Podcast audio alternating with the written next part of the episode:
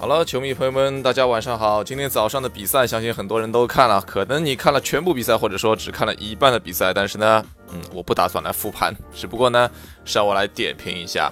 那今天比赛早上的比赛，休斯顿火箭队主场战胜了金州勇士队。那其中双灯合砍七十一分，休斯顿火箭队在加时赛战胜对手。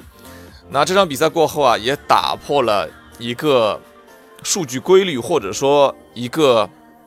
啊，定律吧。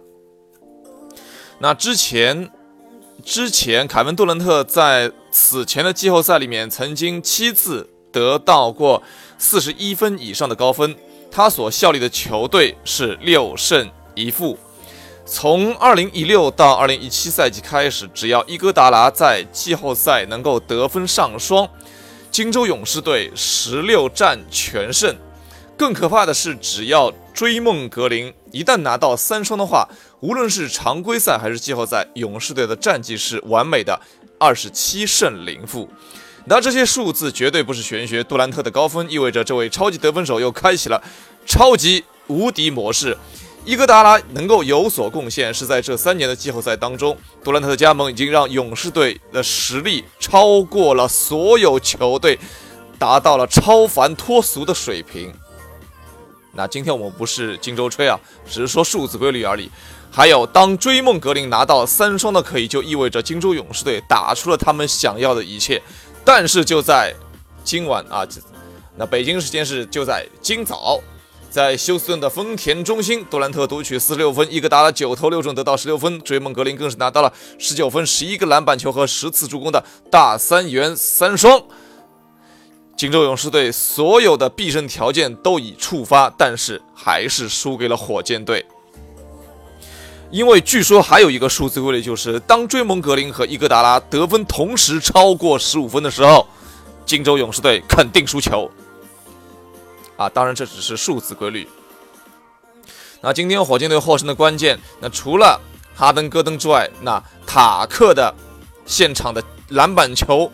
是非常非常重要的，就像当年很多年前看过一场比赛，就是当年啊，美国梦之三队，梦三在奥运队奥运会前夕和那个美国大学生篮球队打了一场对抗赛，上半场结束之后，居然梦之队落后，应该落后的分数有两位数之多，在下半场还一度被压制，但是在巴克利的。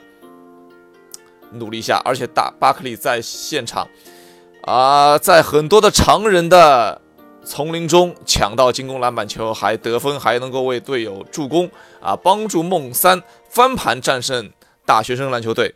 塔克有点类似啊，尽管他今天的自主得分能力其实没有像当时的巴克利这么强，但是在内线所造成的这个威力，特别是篮板球上的表现，基本上是一个决定胜负手的关键。那另外一个在比赛后，所有球迷和所有的球评都在讨论的就一个事情，就是斯蒂芬库里的扣篮。根据库里在赛后社交媒体上面的一个交代来说的话，啊，那个扣篮啊是他真的想扣，但是因为是球队处于一个落后的状态，他想通过一个扣篮来激发球队的士气。啊，这么巧，弄巧成拙，好吧。不过尽管啊，尽管这样，我觉得。从现场表现程度来说，库里还是一个很可爱的球员。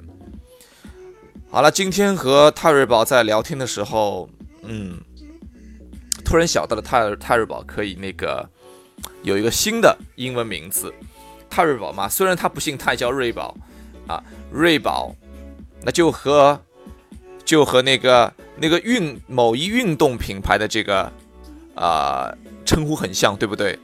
但是我们毕竟没有收人家广告费，换一个吧。